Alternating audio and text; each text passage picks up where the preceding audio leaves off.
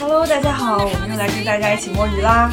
我是 Zachary，我是露露，我是 Misato。今天又请到了我们的老朋友 Misato，和大家来聊一聊消费主义这个话题。我们来摸摸消费主义到底是个啥？在双十一的前夕，对，没错，这个时间节点选的就是非常的妙。这一期播客上新的那一天，应该也是今年双十一大促的第一波，就是十月三十一号，我们应该会在十月三十号上线，嗯所以到时候大家听到这一期的时候，一定要。边听边理智的看待一下自己淘宝购物车，还有京东购物车里面的那一些东西，管住，再对，再好好想一想，到底要不要下单。没错，别着急，那我们今天就来跟大家掰开了揉碎了来聊一聊消费主义这个已经被无数人聊过，但是大家依然在纷纷往里面跳的话题。那我在第一部分还是想来 Q 一 Q，问一问大家，就是你们在过往的生活中有踩过哪一些消费主义、消费主义陷阱的坑？我先来讲我的好了。嗯，我在反思的时候，我发现我曾经踩过最大的一个坑就是香水。我会买特别多不同品牌的香水，然后我在回忆起我为什么买它们的时候，我发现我自己中坑的很核心的原因就是他们的文案写的太好了，他会给你描述特别细致的，比如说啊，这个这个香水是你在街边走的时候什么。呃，午后闻到街边那一簇玫瑰花，然后我记得米萨佐在那个听友群里面也说过，是的你当时推荐的那个 Deep Take 的杜桑，杜杜桑桑和和水中水影中影，对吧？当时的那个文案的描写之绝美，是也让我真的是立刻就有朋友私信我，他说米萨这个女的有点东西，我现在很想下单。说的我也想下单，其实 那你们会买香水吗？啊会啊呀，但是也不多，就是没有到执迷的地步。嗯对对。我觉得买五瓶儿以上，五瓶儿、几五瓶儿以上就已经算执迷了。那那你买完这个香水以后，让你获得了一种啥呢？你觉得是？然后获得了一种就是三年都喷不完，然后会在那边晒的味道都变了，且在北京积了厚厚一层灰的体验，让你冲动下单的，就是你只是单纯被文案吸引，然后你觉得这是一你方面嗯啊。然后第二方面，它真的很好闻，喷的那一下你还是挺有愉悦感的。就是我觉得接下来也是一个很核心的话题，我们要聊的，就是在就作为作为一个都市打工人的早上，它能够给你提供那种让你想要出门的最后一个助推，让我觉得我今天嗯，啊有一点动力可以出一下门。嗯，那我至少能够叫穿嘛，大家都用这个非常。会用的这个词儿叫穿上一支我喜欢的香水去面对这个需要我去白痴的人生，对吧？这是一个很重要的点。第二呢，就是嗯，你毕竟喷了香水，我记得米萨都在第四期的时候也说过，就是哎，那我喷了香水之后，可以让对方让约会对象猜一猜我现在闻的是什么香水，或者说是这个是可以来作为你们两个聊天的一个话题的小的点。用于调情。对对，你说 的总结的很到位。是的，我本来想分享上次就是你们在我家看到的那个包的那个事儿，但我哦刚刚改变主意了。我觉得我最大的消费陷阱并不是在买包这件事情上，嗯我最大的消费主义陷阱是在每当我去运动的时候，总会有人跟我说你应该买那个什么什么装备，那个什么什么装备特别好，它会让你感觉怎么怎么样，让你觉得你你你更厉害了，或者你技术更精进了，你觉得更轻巧了。嗯但是其实我感觉，呃，它其实也没有，但是它会给你一种感觉，就是成功，我成功了，我好像买了这个东西，我就进步了，我就成功了，我就比之前更厉害了。嗯，这这个种逻我辑是大师的错觉。对，就是就是你其实比如说滑雪这个事情，我我其实如果我没有那些装备，我如果只是单纯去租的话，我的滑雪体验应该也不错。但我买了那些装备，我的滑雪体验可能能加多少分呢？可能加十分顶死了吧？嗯我觉得，嗯，嗯，它能给我带来多么多么大的愉悦呢？然后我要花很多钱去升级那些装备，我觉得这个就是一个很大的消费主义陷阱，就是装备党。对你跟我嗯的那个第二个大的消费陷阱，我自己的啊是嗯重叠的，就是你是装备，我是设备，但我觉得他们哦统一都是工具类的，就对比如是你说的。我觉得今年消费降级之后，大家经常看到一个话题，就是年轻人冲向迪卡侬迪卡 侬，安踏太贵了。 是吗？一看就没有生活经验。你知道，你知道安踏收购了 始祖鸟，收购了 fila，收购天了哪 Maya Active，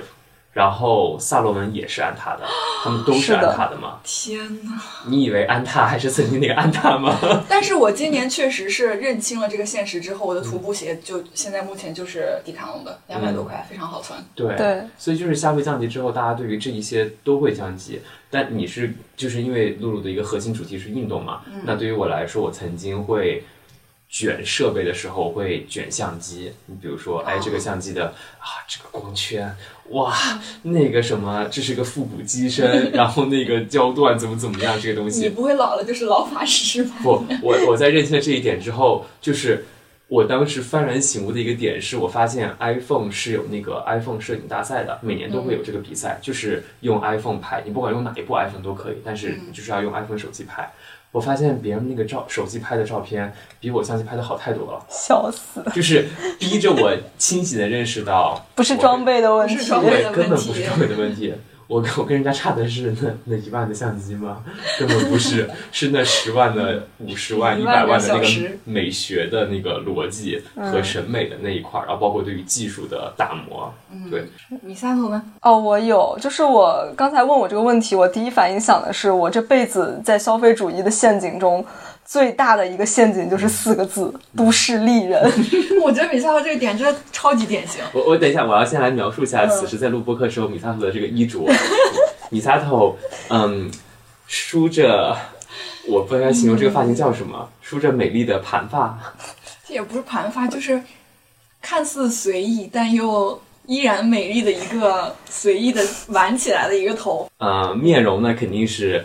我们上一期已经点评过了，就是美人儿。嗯美人 然儿，后呢，化了淡淡的妆，对戴了两个很像那个宝格丽的那个蛇形的精致的闪着钻 的，别骂了，别骂 了，我整个人就是啊沐浴的化身。现在然后继续往下说有一完，个 oversize 的黑色的黑色西西装嗯很像那个 YSL 的感觉，然后里面是一个内搭一个深 V 深 V 内搭吧，背心，嗯，然后穿着牛仔裤，嗯，真的是都市丽人，真的很美。我的我的我的牛仔裤是优衣库两百块钱买的。 对，就是我说都市丽人是我消费主义陷阱的一个坑，是因为这个东西在刚开始工作的时候可能还没有表现的那么显著，因为刚开始工作的时候真的没有什么钱。嗯，就它尤其是在我开始赚到一点钱之后，它就变得非常的明显，就是我会为了想要拥有这样一个形象，在一些嗯平时生活的小的品类上进行消费的升级。嗯，就比如说我刚开始工作的时候，可能穿的西装或者是大衣，其实就是几百块钱，然后不到一千块钱的话，我自己买的话就是不到一千块钱。嗯然后但是现在我会把它们就是根据我工资的涨幅，全部升级成下一个价位。嗯我每次都赚挺多呀， 我就想到有一个特别特别好玩的一个一个前些年是，我觉得甚至现在一定还特别火爆，就是推荐呃女孩们买包，说你如果是一个职场小白，你就背什么龙骧，然后稍微进阶一点背 Coach，然后再嗯往上你要背什么，呃，哎，再往上是什么来着？什么？我不知道，我现在还在背龙然后再虾。往上什么是呃 YSL，然后再往上什么香奶奶，然后再到上什么，就是你会嗯你这随你着你等一下，你就是你刚这个排名得罪了很多人，是吗？这这不是我排的 哦，就大家随便一搜这个什么职场什么包推荐，你就会发嗯现有一个排名在的，你刚就是没讲那个，我在想说凭啥？ 就是这就是消费主义陷阱啊，嗯，就凭啥这个在那个的前面，这个在那个的后面？这肯定对是价格嘛，而且而且我在更新换代的时候，我会有一种就是，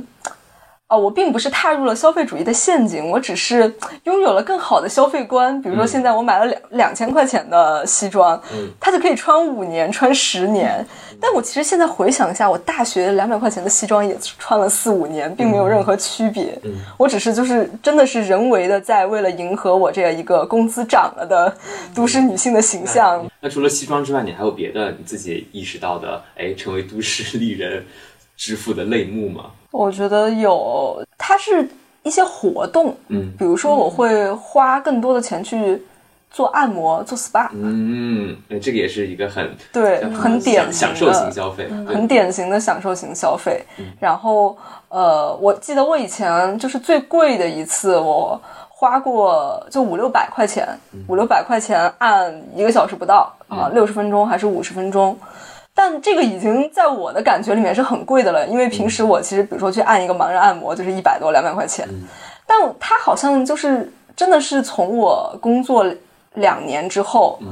突然增加了这么一个消费品类。 对，就是工作前第一年根本没有想过自己会产生这样一项支出，但是工作第二年、第三年的时候，它就变成了一项固定支出，每周去按一次。哦，你这个消费不低哦。 嗯，对，虽然其实它就是两三百块钱的东西，你他们不是还五六百吗？你五骗六人！五六百是做了那一次，确实觉得有点贵。那米萨罗会那种做按摩是完全是舒缓什么什么压力什么那种，还是有一些什么 SPA 呀，就是皮应该肤是更好啊精油类的那种精油类的哦，那倒没有，就是盲人按摩。现在你常规的是要盲人按摩，呃，常规的是盲人按摩，就是我尝试了一次五六百块钱的那个东西之后，然后我就放弃了。那你还是嗯有点理智，我还是理智的，还是虽然就是那一次的体验非常之好，就在我家附近，然后晚上，因为那天晚上在写稿，写不下去了，然后就说不行，我要去爽一下，然后去了一家就在酒店里面的那种。就真的是 SPA，然后他会给你提供很多就是精致的一次性用品，然后在一个私密又氛围感极强的房间里面，给你做一些精油推背，然后还要让你自己选择那个精油的味道，让你选三种去调香。哎，我觉得这个就特别，就是这个场景非常像，就前一段时间特别火爆的那个电视剧《装腔启示录》，是的就，它里面的那种都市丽人的营造，呃，为参加活动然后斥巨资买服装，然后买包，呃，买鞋，然后应酬。呃，还有对去去到一些场合，然后再加上这个氛围感的这些，通通全部都是消费主义陷阱。是的。嗯就我去做了一次之后，发现它其实没有盲人按摩 爽。但你心里面，就但是我觉得很多人会有下一个步骤啊，就是你比如说，即使你这五百块钱花了钱，你觉得没有那个盲人按摩来的爽，但是毕竟你留下了一些美丽的照片，如果能够 PO 到社交媒体上面，再配上一段让别人觉得说哇，这个人过得好精致的文案，其实那个爽也是会有一种爽感在的。嗯，肯定是。对，对也是有爽感的。 你看我刚刚在讲那个做的那个三个精油按摩的时候，就是玩弄着它的那个闪着钻石光环的耳环，我觉得说天哪，这一幕。别 骂了，艺人文学啊呀、别骂了。那我再追问一个，我觉得这个太妙了。那还有啥米萨托？你觉得你在那个细分类目上面做升级的体验？还有一些，其实我觉得就是很，其实是很不起眼的生活细节。嗯比如说，呃，我自从发现家附近就是买菜可以在盒马上面买之后，我就不去家楼底下菜市场了。嗯哎，这我也是，盒马买，我只说价格啊。嗯你比如说，那价格的话，盒马和菜市场哪个会更便宜？肯定菜市场当然呀是菜市场，了啊盒马会贵很多。那那你从盒马买的那个原因是啥？你比如说，觉得它这个生活体验很方便、很精致，对省你的时间。对，就是就觉得方很便，品质。然后品质然后干净，对。哎但是我我因为我我也没有在两个平台上面做过对比啊，那你们自己的经验是从家楼下的菜市场盒马买，那品质是有一个天翻地覆的变化吗？吃起来感觉是没差别的，嗯，对那你说那个很就是品质，品质在哪儿？ 品质在比如说我去菜市场买一斤散虾，嗯它就是拿塑料袋儿一斤散虾。但如果要在盒马，就是它是会下面它会有冰袋，然后给你整整齐齐的铺对成一排， 然后用一散个虾盒子装起来的散 虾。 是的，我明白了，那我觉得这算是陷阱。就是把鸡鸭鱼肉都给你洗白白，然后包、包起保鲜膜，然后给嗯嗯你嗯送到家门口，就是这种感觉。其实菜市场应该也是能够提供这些服务的，但是我觉得更大的差别在于它还是省下来的那个精力，就你比如不用自己对去买菜了，你就在回家的计程车上面可能刷刷手机，菜就和你一起到家了，还是可以在普通外卖那个超市，呃，外卖上面的普通超市也能买到是是的吗？但是就是会品质生活专嗯一门下。搜盒马，就没给盒马打广告啊。但就是没有那么品质。 嗯对，就会让你觉得没那种品质，我也不知道为什么。这是洗脑呀、我觉得。我就所以我就在今天就在想了，就我们说那个在消费的时候，我们到底在消费啥？嗯，待会儿再细聊。嗯我再举一个我这边的例子，我是早年的时候深陷其中，然后我在露露家也发现了，她也在这个坑里面，就是黑胶唱片和黑胶唱片机。啊对，我 就是我觉得是从《拉拉烂》吧，当然更早肯定也会有其他电影，但是《拉拉烂》那个时候开始就养成了全民听黑胶那一股热劲儿，然后对大家都会买那个一体的黑胶机，叫 Cotley 还是叫什么？嗯，那个六个英文字母的，都是那种一体机，像一个工具箱一样，你打开下对面就可嗯对以放对唱片对。 其实你问我多久听一 次？你多久听 一次？一年听一次就不错啊了。其实那个机子是会损伤黑胶唱片的，就是真正哦爱唱片的人是不会用那个机子听的，因为黑胶它就是不像我们在用手机这样听电子歌曲啊、它已经电子化的歌曲嘛，它黑胶唱片你是会磨损的，你一旦这个唱片磨损之后，你再往下听它的那个那些专业术语叫什么解析度还是什么保真度，它都会有下降，因为它的唱片质会被划伤了。所以，如果真正爱黑胶的人，其实不会用那个来听。但是那一那一个机子，在过去几年里面风靡，我就觉得它就满足了大家装逼的一种期待。那个机子可能要小一千吧，一张黑胶唱片便宜的也得要个一两百呢，贵的还有好几百的。确实，嗯，嗯，你你收集上一筐黑胶唱片，那也是快一万了。确实。对啊然后我又不听，放在这儿就是落灰。而且还卖不出去，我跟你讲，我卖过，卖不出 去。嗯，怎么回事？但是我现在也幡然醒悟了，我也返璞归真了。我现在的消费确实是会砍掉很多消费主义的陷阱，因为我发现我之前，比如说要买很多东西，比如说像 Zachary 刚刚讲我家的黑胶唱片，然后在之前你们在我家看到那些包，然后或者是有一些运动项目上的装备，我都会觉得我买了这些东西，这些东西就会定义我是一个什么样的人。嗯，嗯，它会给我造成一一种边际效应，会让别人以为我看起来是一个什么人。我买了这些精良的装备，别人就会觉得我啊这个人运动一定很厉害。嗯、啊，我买了这个黑胶是唱不是还片有机，那个小布那个自行车？哦对，然后呃，五万哎，哎不是小这个吴不是人小吴不是小吴，然后还会有反正就是各种各样的东西，就是。后来我就觉得它并不能定义你，你你获得那些边际效应有什么用呢？那些人跟你萍水相逢，你们还会见几次呢？嗯你为了这个名声，大家其实根本不在意。对，对就根本就不在意你自，你穿那个始祖鸟徒步，我穿迪卡侬，我就不能涂了吗？还是怎么着？也没有在，没有人在意我的西装到底是不是羊 毛的。对呀、没有人在意，所以我就没有人会摸摸你心脏说，嗯，羊绒真舒 服，是的，不会去摸。冷暖还是自知啊。只有我每次花四十块钱干洗的时候，我才知道它是羊毛的。对，我就幡然醒悟之后，我就觉得，嗯、没有必要。嗯，嗯，对，确实是。我再讲最后一个我的消费主义陷阱类别，其实是书和付费课程，但是并不是说那一些我用到的书，哦而是因为我被贩卖了焦虑，被迫买 了且永远不会看的书，这嗯个是啊哦啊太占了、对了，占了我很大一笔的支出。我我之前买过，你说出来都不敢相信，你不许嘲笑我，来坤、你保证你不许嘲笑我。我向天发誓，你说出来我一定嘲笑你，你快说， 我忍不住了。就是我买过炒股课， 花了我四千多啊。四千多的炒股 课，他就说我可以买两件羊绒大衣了。呃，天哦我大哪！概就上了我我大概就坚持了一半儿吧，后面我就没有再听 那了，你转卖了吗？没有应该不转就卖，过期了呀。好吧？他卖四千多，他还有期限。对，它有期限，它有一部分的课程是固定课程，然后剩下全部都是那种直播课，哦然后一周一次，啊一次三个小时这种直播课，嗯然后我就买买了以后，我发现即使我学了一半儿，嗯我发现。我也没有把它运用到炒股，因为我再也不炒了， 就对，已经赔本儿。已经赔死了。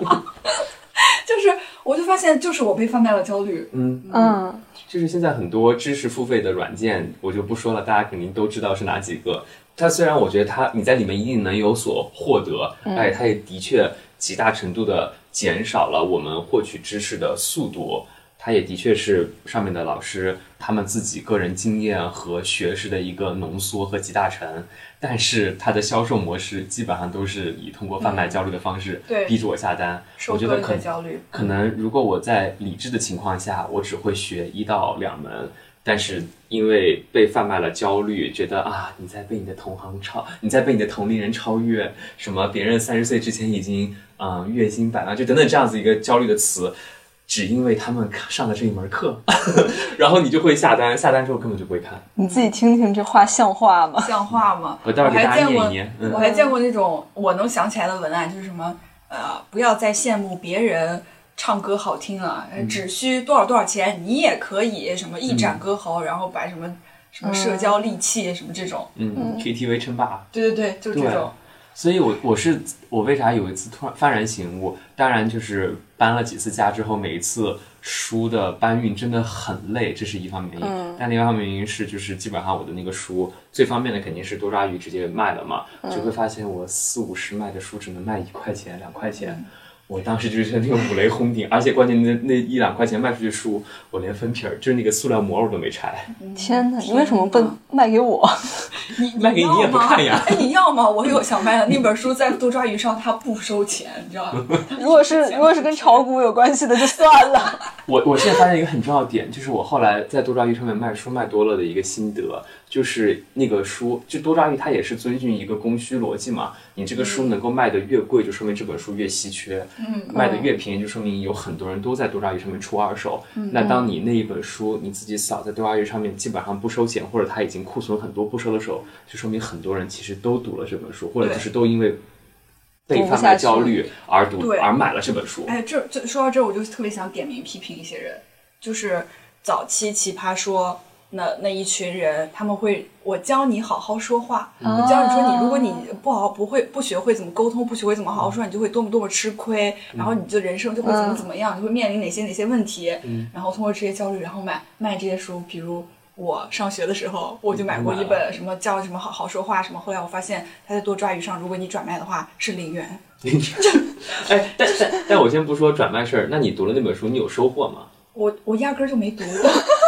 去， 很明显没有收获。就是很明显，就我后来意识到这个问题，我就会觉得他们在卖这个书的时候，其实并不是在跟你说我这个书里面讲的东西多么的干货，他反而跟你说的是这个社会现象，你现在这个不跟人沟通会怎么怎么样，不不不不学会怎么跟人沟通，什么你这个好好说话对你的作用有多大，什么讲的是一些比如我过年回家怎么怎么的例子，讲的这些全都是虚头巴脑的东西，嗯，他就会贩卖你这种焦虑，或者你觉得我现在成功了，是因为我会好好说 话。哎，到时候我们如果节目真的某一天火了，然后那个奇葩说的前辩手们，尤其是这些书的作者们，听了我们这期节目，他就会私信露露，他说。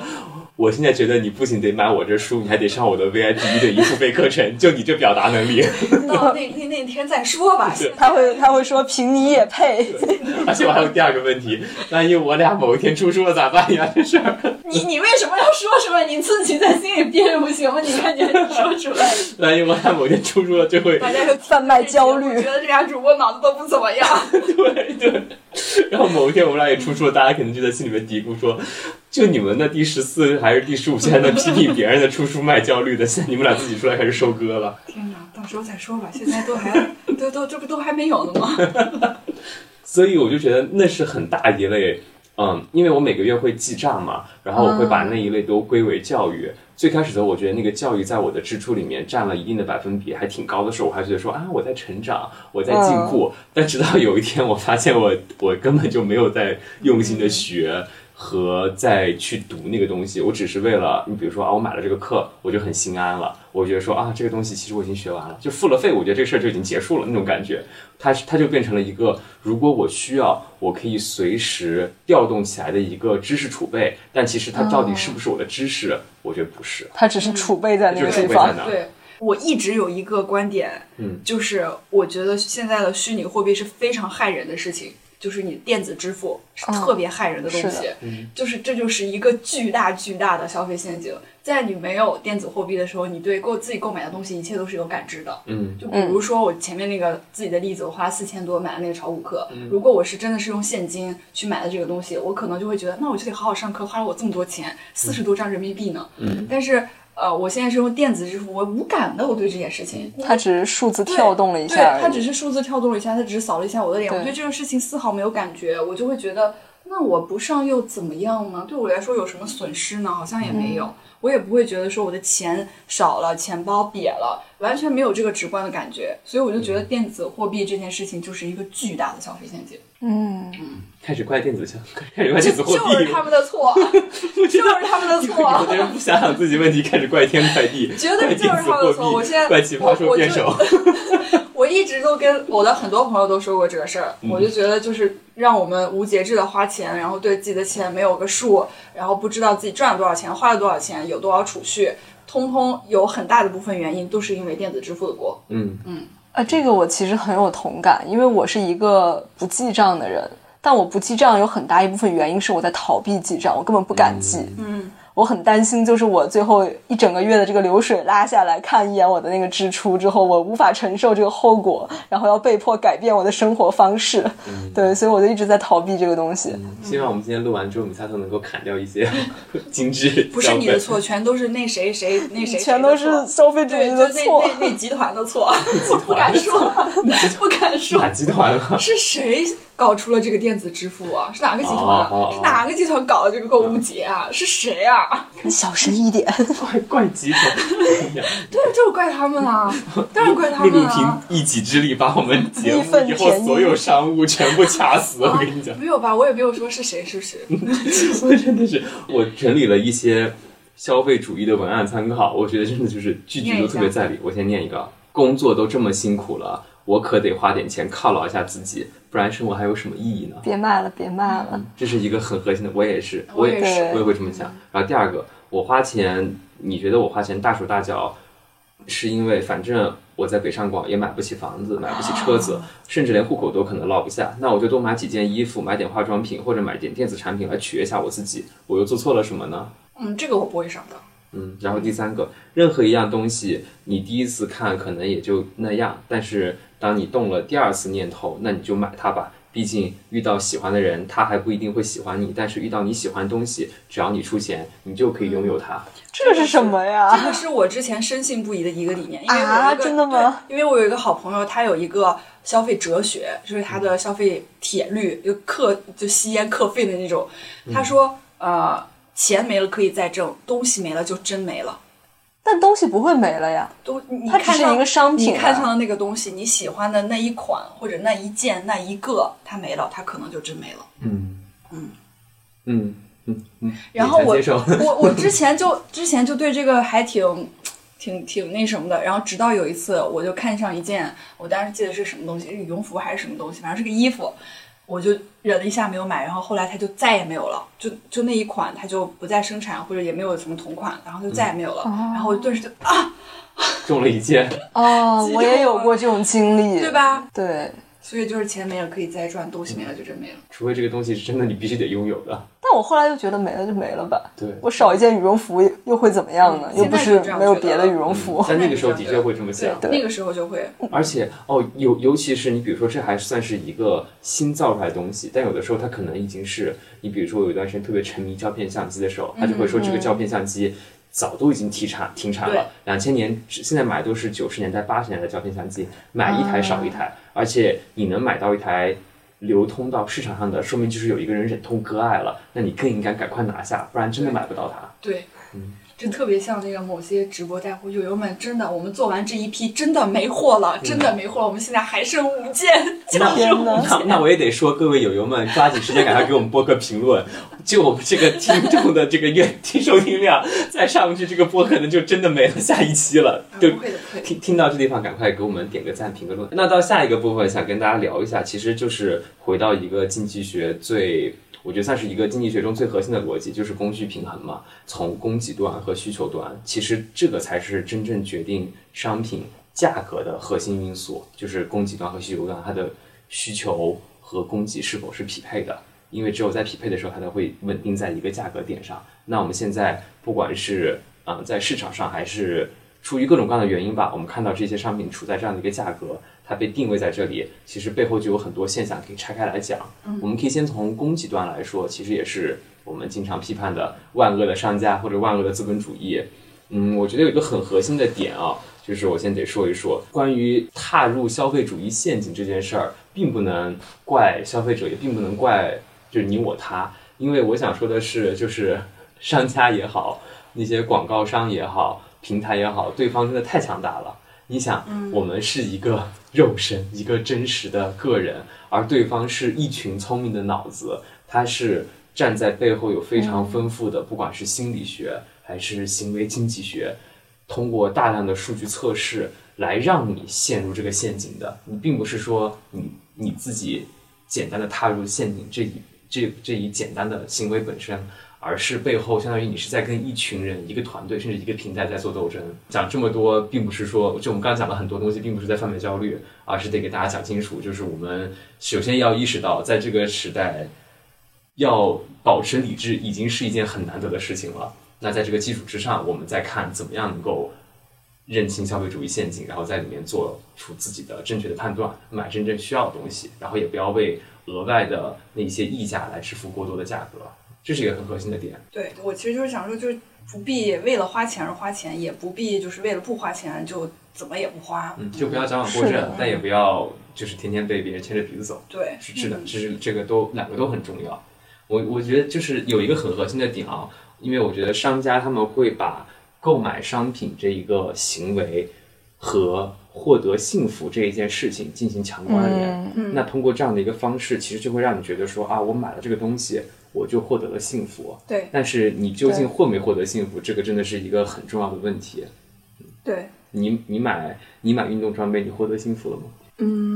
获得短暂的认同，然后这嗯个认同可能会让我产生一些短暂的幸福，幸福，一些幻想中的幸福。嗯我觉得这就是商家通过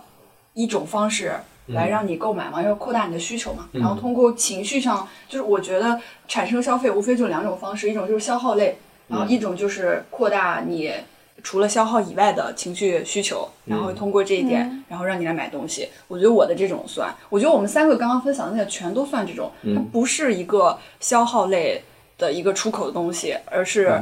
就是通过收割我们的情绪，然后来获得，不管是身份认同也好，还是你想要呃虚荣也好，还是你想要获得某种什么情绪上的助推力也好，都是。是是是。另外还有一种逻辑就是购买商品就等于你成为了那样的人，嗯或者你拥有了那样的生活，这个也是商家会进行一个是的强关联的东西，对暗示你你买了它，你就能成为那个明星，成为对那个有知识的人。对，哎，这个对让我想起那个张小慧，因为我我知昨道天晚上，啊我昨天晚上的时候刷到一个她的直播，她正在那个直播里面念哦，莎士比嗯莎士亚，比亚，丧尸对对对，然后我就觉得，啊我就我就想我想成为这样的我女想人。，对，我想，我想，好，我就觉得好厉害，我想成为这样的人。但嗯是顿时我就觉得就是一种消费陷阱，就你买了这个东西，你也不会成了那个人。对，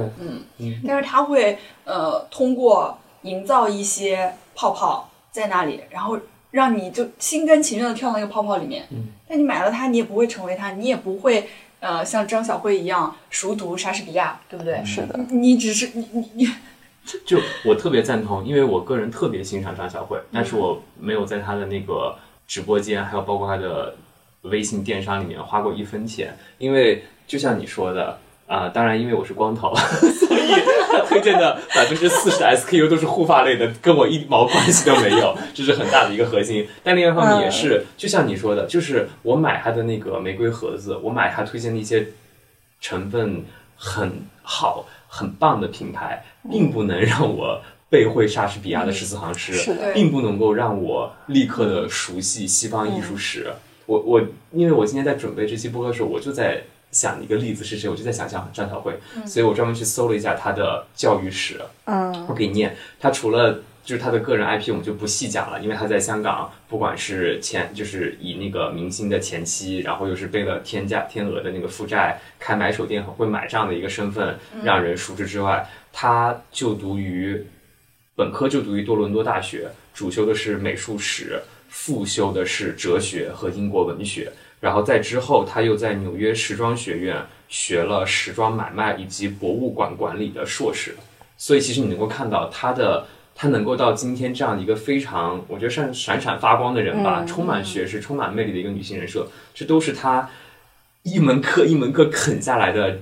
硬硬功夫，不是嗯是说的，是。通过那个卷发棒，通过那个护发精油就能够成得了的。那我有一个疑问，那张小慧和李佳琦的区别在哪里？嗯，他们都是那个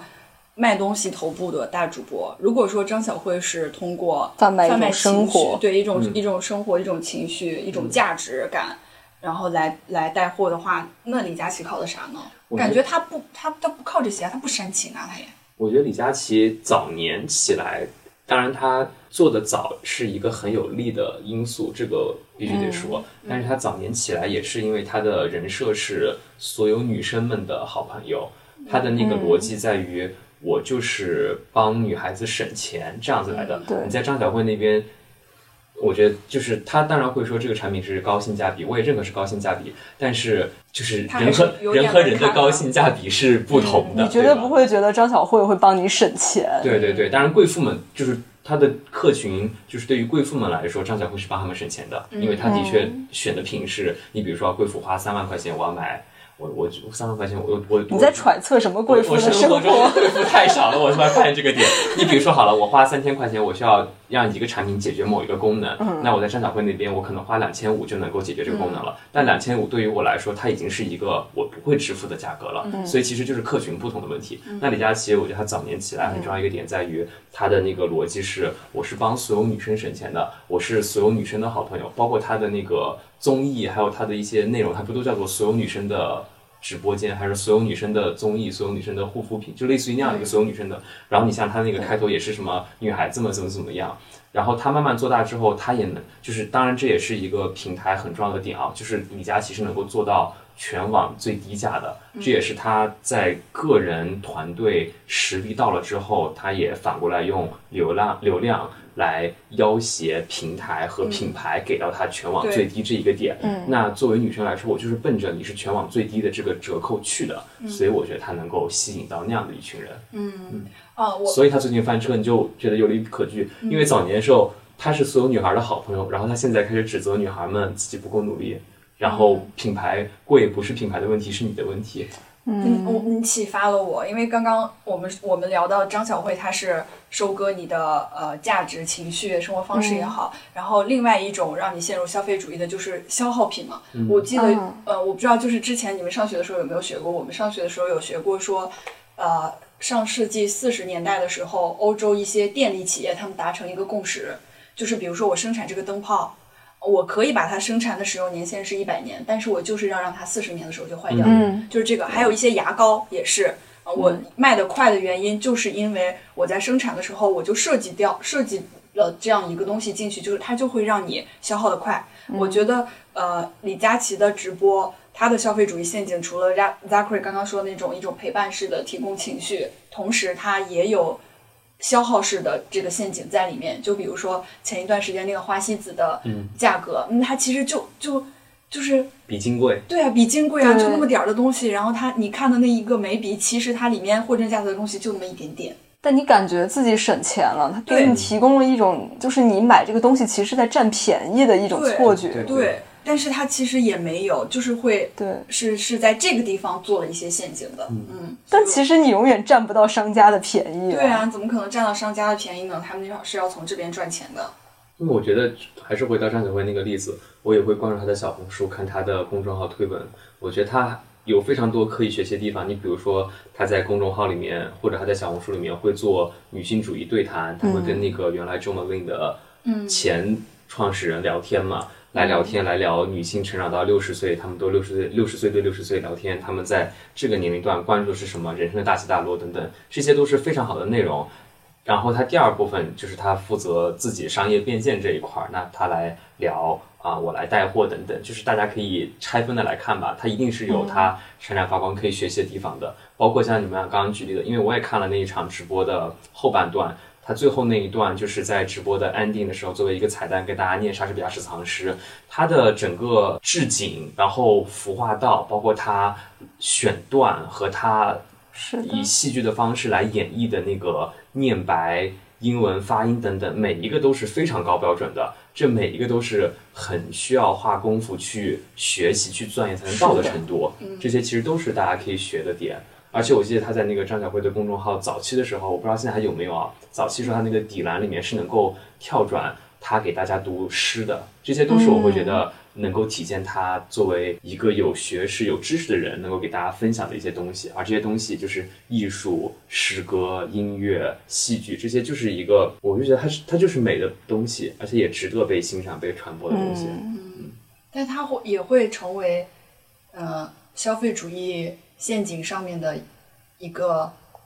更更有效的收割器。是的，因为我记得他当时很出圈的第一场直播，他是在讲那个眼影盘嘛，然后他是嗯用春那一幅有画，就文艺复兴的一个经典画作叫做《春》，他就是嗯拿那个春那幅画来讲这个眼影，比如说他说啊，这个颜色你看是那个维纳斯，呃，是那个是那个神，然后他的肌肤的颜色，那个是他服装的颜色，他好会啊！然后我感觉到就是啊，春天就是这一盘眼影就是我的文艺复兴，就是特、嗯特别对会讲，真的很厉害。所以，所以我感觉就是大家看张小慧的直播，然后买她的东西，想要成为她这样的人，其实就是消费主义一个很典型的手段啊，就是嗯他给你制造一个欲望，让你通过模仿这个欲望的对象，对然后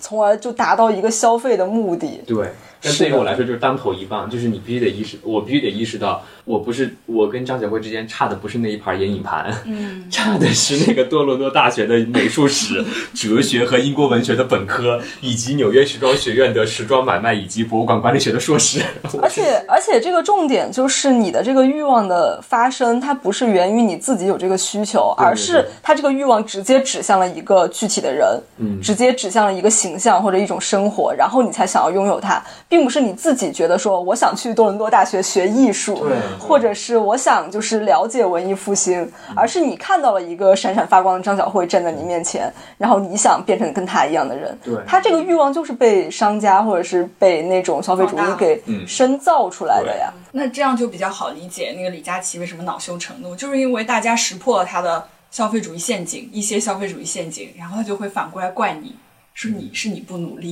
是你配不上。你像我刚讲那个点，我们之后可以找一期再聊，就是甚至连艺术、嗯，戏剧、音乐本身，它作为一个艺术品，作为一个美，它们之间是否能够直接画等号，这个也是很值得深思的一个点。但这个话题嗯是的嗯它就是它值得我们再另一期来聊一聊，因为比如说这么说好了。就是有很多人觉得说，哎，我要去学一个美术史，或者我去学一个艺术史，因为艺术真的很不错。那这个不错的点在于，你是欣赏艺术品本身对于人类的推进，还是你是欣赏的是学艺术的人很有钱、很有品味这件事情？这其实都是很值哦得深挖的一个点。这就是一个很典型的消费主义陷阱啊，就是商品定义了你的身份价值嘛。对，嗯，我去学了这个东西，我花了钱去呃看了一场戏剧也好，音乐剧也好，我突然就觉得我的我的阶级有跃升了，我的价值变得更更多了，就是这个商品就定义了我自己了。嗯，是的，作为刚看完法语 原版《罗密欧与朱丽叶》的露已经过露，去很久了。 你现在觉得你的身份地位有了跃升吗？ 嗯、我只能说，十二月的时候还会再去看的奈格多。你看，你看，我觉得它就是，嗯，这个是要看你的出发点是对嗯在哪里嗯的。就是如果你只是盲从听了别人宣传这个东西，你觉觉得它好，然后你就一下上头了，嗯你就觉得它会给你带来比艺术本身之外更多的东西了。对嗯那这绝对就是消费主义陷阱了。对对对你就是用商品来定义了你自己了。对，去看这个显得我高贵。对对对，你得想一下为什么去看，对这个还是个很核心的点。对是的，另外一个就是类似于张小慧的例子吧，就是大家经常能够在小红书上面看到，嗯，大 V 还有明星来带，比如说奢侈品品牌的服装和包包等等，这其实也是一个很常见的，大家会看到，啊、非常典型的一个售卖逻辑就是叉叉同款，然后就会看到是的叉叉叉也背过这个包。然后大多数包都是奢侈品了，但有的时候可能就是一些所谓轻奢，轻奢也是一个硬造出来的逻辑。嗯对你就会觉得说啊，可能你比如说 LV 的一双鞋，它能够卖到九千甚至一万多的时嗯候，那我买一双轻奢的鞋，它可能只要五千块钱，而且还是叉叉同款，你穿上它，你嗯就能够和明星穿同款了，那种感觉就哗下单。嗯嗯还是还是会用商品来定义自己，我觉得这对都是一样的。嗯，就是当你我我是觉得呃，有些时候就就是我们之前前面几期的时候也反，其实也反复的说到这个点，就是你真的要认清你自己是谁。是就的，如果你认不清自己是谁，你就会想要通过别的东西来贴到自己身上对，然后以此来定义自己是谁。对但是呃，很多时候可以定义的那个东西，其实它是不用花钱的。嗯，你你是可以通过这些不花钱的东西来以此获得呃一个。你更了解了自己，或者说你以此获得一种更大的自由。但是如果你一旦选择用一些，呃，有有价钱、有一个标签的东西贴到你身上，你或失去自由的同时，你就会觉得自己更迷惑了，因为你对你找了一些你找别的东西来定义你自己嘛。它其实就是一个符号。嗯，就跟我其实之前呃刚开始工作的时候，一直很受一个东西的迷惑，就是呃因为我看小说看的很多嘛，然后我很受就是艺书女郎这个标签符号的迷惑，包括就是前嗯、前几年的时候那个呃我的前半生那个电视剧。就是播出，然后呃，袁泉在里面演的唐晶，就她的那个形象，当时啊，怎么又回到都市女郎这个陷阱了？对，就当时这个东西给我的迷惑很深，以至于就是我想想要通过拥有一些东西靠近他所描写的那个形象，嗯就包括一书会在他的书里写，就是他的他笔下的女主角永远穿一个什么，冬天会穿开司米羊绒衫，然后、然后春天会穿。一个牛津布的白衬衣，穿卡其裤，这些单品我都非常想要拥有，而且我想拥有它的那个感觉是，我会觉得它是靠近一种所谓的品味在，嗯，然后知性，对感觉有教养、有学识，也有一定的对社会阅历，是对，另外一但个其实，但其实我买白白衬衫和卡其裤也并没有让我拥有任何的学识， 反而是我看一书可能会让我拥有一些东西。嗯是这逻辑。是你跟别人聊的并不是你的白衬衫，而是聊的是艺术作品。哎是就的，是非常经典的例子，就是那个钻石嘛。你好像一个女的，好像拥有了一个钻石，你就拥有了爱情一样。嗯怎么可能？就算是那个某品牌一生只能买一个钻戒的，那什么男士一生只能买一 DR 个什么那个 DR，你好像你这个男的给你买了一个这个，他就不可以再拥有第二，他不能再买第二个了吗？嗯可以换一个牌子买对。呀、他可以换一个牌子买啊，他就一辈子对你忠诚了吗？嗯，对是这个逻辑。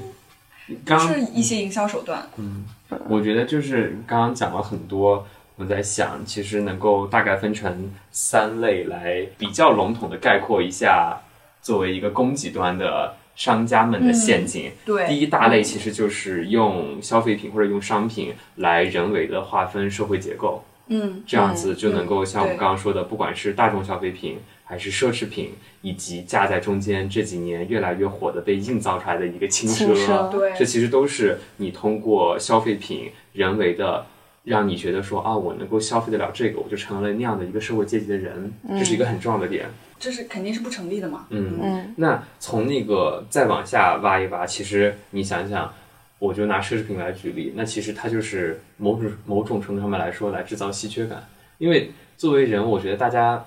肯定会或多或少有比较心，那你比较一个比到一个尽头，你就来比稀缺嘛。你比如说我有游艇，你没有。我能买得起这个包，你买不起。今天这个包全球只发一百个，然后每一个都是带着编号签了名的，那我能买到，就证明我是这个圈儿内人；你买不到，你是那个圈外人。它就还是有一个从下往中、中往上看的一个感觉。我们还没有进化到这个阶段，对，但我觉得这个就是一个无底洞啊，你永远会有稀缺的东西，对一你不可直能会有，你不可能真正就是站到那个全球独一无二的对金字塔尖上对。一定有人有，一定有人能站到，但是但你追求这个就对，没有但是我觉得这站样到那个地方的人，他肯定追求的不是这个。是的，对对，就是就很像，就是真的是一场梦，就是底下的人看着中间的人，中间的人看着上面的人，上面的人根本就是不追求这个，就那种感觉。对，而且你买了这个，你也不一定就拥有了这个感觉，嗯你只是拥有了这个感，这个东西带来的一些虚幻嗯，对的东西而已。更何况有些人可能是超出自己自身承受能力的再去购买这些东西。对，你说的那个带来一定的成人和虚幻，我觉得也算是就是身份的体现。嗯它这个身份体现并不仅限于就是尊贵的体现，它有可能是代表我自己的怎么说呢？我自己的价值观的一种外显或者投射。对你比如说对，呃，我买 App- 我戴 Apple Watch，我可能想要给别人传达是我是一个很尊重科技的人。我穿 Lululemon，可能我想要向别人传啊达是我是一个爱运动的人，尤其是 Lululemon 早年，如果大家有空去看一看 Lululemon 的那个品牌起家史的话，你会发现创始人最早他鼓吹的是打造 Super Girls，就是打造超级女孩儿，他就是强调嗯，超级女孩们爱运动，超级女孩们不喝可口可乐，超级女孩们就是注重自我管理是，的然后把女性主义、运动和品牌这些东西揉在一起的时候，就会发现，慢慢的，大家好像觉得说，哎，我穿 Lululemon，我就是想要向大家传达一个，我是一个爱运动的人，我是一个。呃某种程度上来说，可能女性、女性主义在网上觉醒的人等等，嗯其实就是因为作为消费者来说，我们没有办法把这一些我是一个什么样的人，很直接的挂在嘴边告诉所有人。你比如说米萨头，想成为一个都市 都市丽都市人丽人，天马了，他不可能天天给别人说啊，我是个都市丽人，我是个都市丽人，你看我是个都市丽人。 但是他可以通过自己佩戴的饰品、嗯，穿着服装的面料、品牌，然后自己整个打扮的 outlook，来向别人传达出这样的感觉。对那懂的人他就能够看出来，当消费者没有办法把这些自己想要展示给别人的东西挂在嘴边，让别人天天听到他是这样的一个人的时候，他至少可以通过消费品牌来标榜自己，因为品牌有一个很核心的使命，就是替消费者说出他们自己不能说出来的话。嗯，这是一个品牌很核心的使命。而且而且我从就是我本身自己做广告嘛，而且我从做广告的出发点来说，做一个品牌想要做广告，它的最高境界就是我成为你的精神领袖。嗯比如说是的像耐克啊，像阿迪啊，或者是像什么呃那个特斯拉、苹果这种，它某种意义上已经成为了你生活中的一个精神领袖的东西。对这就是它就做广告的最最高级的。嗯，其实就是精神领袖，以及我上周还在跟另外一个朋友在讨论，就是品牌下一个发展方向就是品牌宗教化嘛。你就啊拿好恐怖！你听听，你听 Lululemon 听，的逻辑来举例，那你比如说穿 Lululemon 的人，为什么他就不能够再接受其他的瑜伽裤品牌了？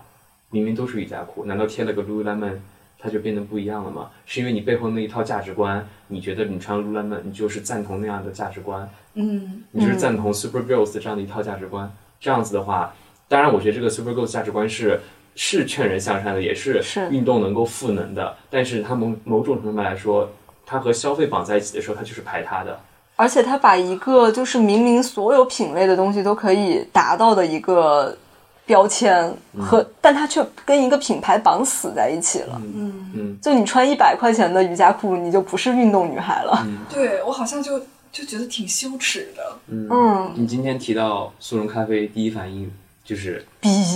就是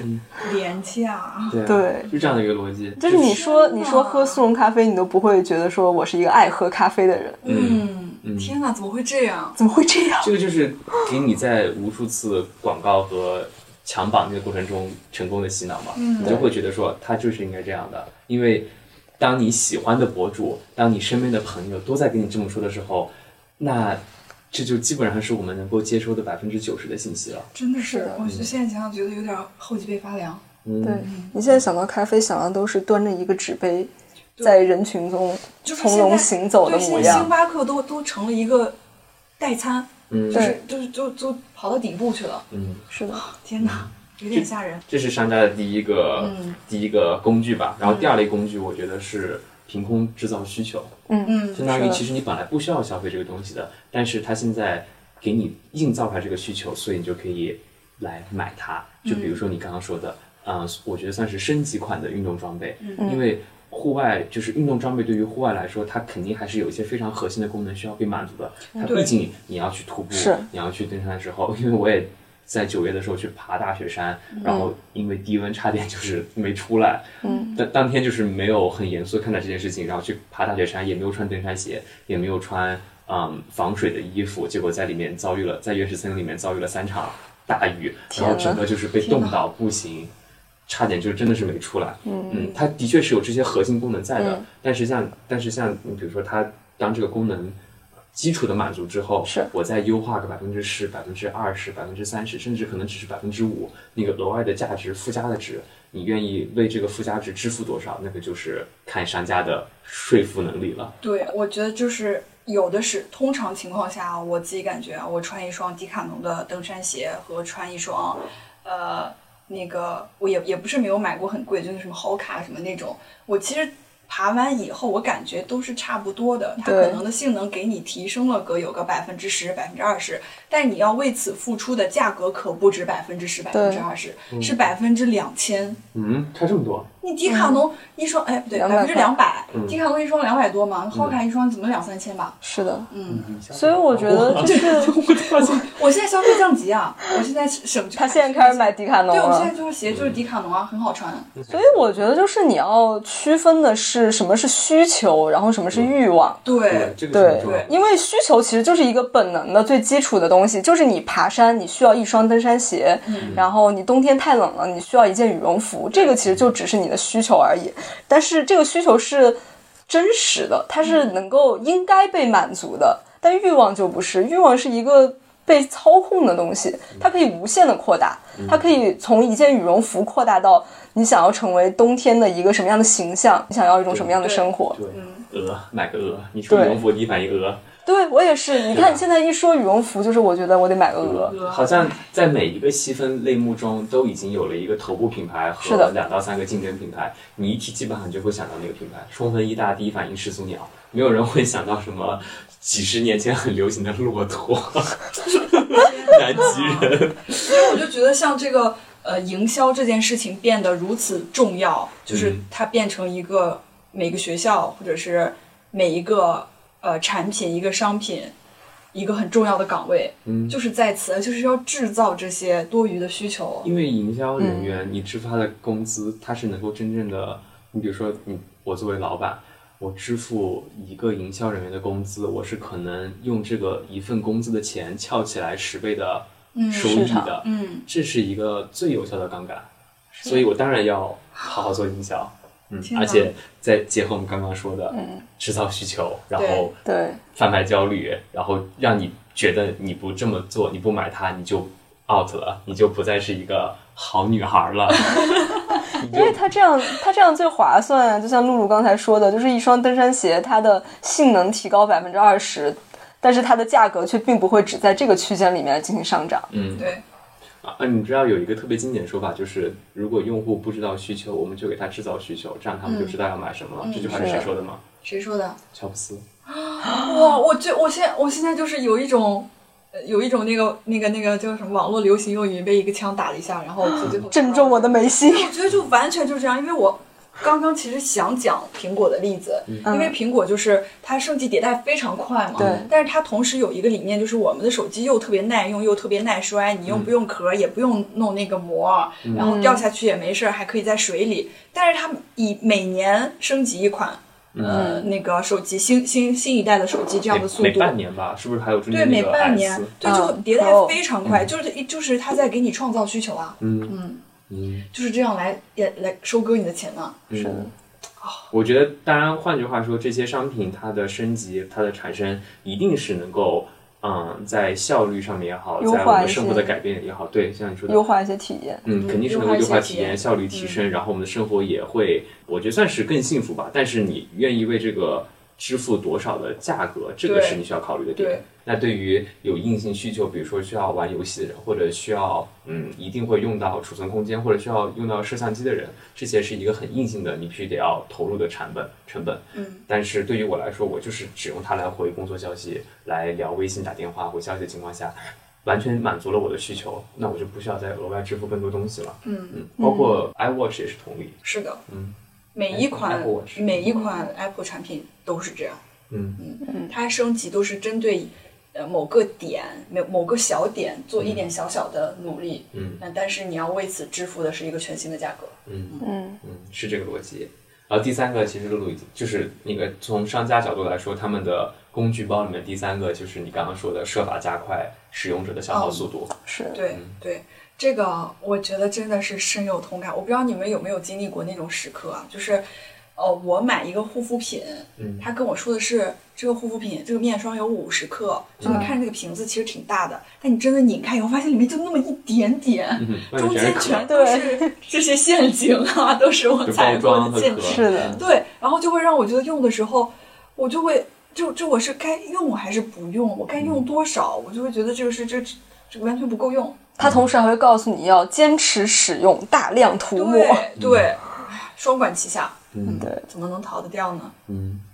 那我们要是知道了，我们现在已经教大家怎么样去识别哪些是陷阱了嘛？怎么样识别你哪些是你的需求，哪些是你的欲望？那如果我们遇到这些，然后还是有这些产生的话，我们怎么控制自己啊？嗯，我们的双十一省钱播客的上半期就先停留在这里。嗯那我先简单的回顾一下，我们今天都聊了什么？我们先分别聊了一下我们的消费陷阱都踩过哪些坑，然后我们也从供需端的供给端拆解了一下商家们的常见思路。那我们把这一期先停到这儿，我们下期中会继续跟大家来聊一聊，作为一个需求端，作为一个真实的消费者，一个鲜活的生命个体，我们到底应该怎么样更好的识别出来需求到底是什么，以及如何从根上面把这个钱给省下来，把太钱重花到要刀了刃这一上。期，所以请大家期待一下我们的下期，我们下期会选在十一月十号双十一第二波，就是双十一当天的前一天再次发布，再给大家 皮紧一紧，大家不要最 后一道关卡。对，一定要守住，守住好双十一、双十二，我们再见。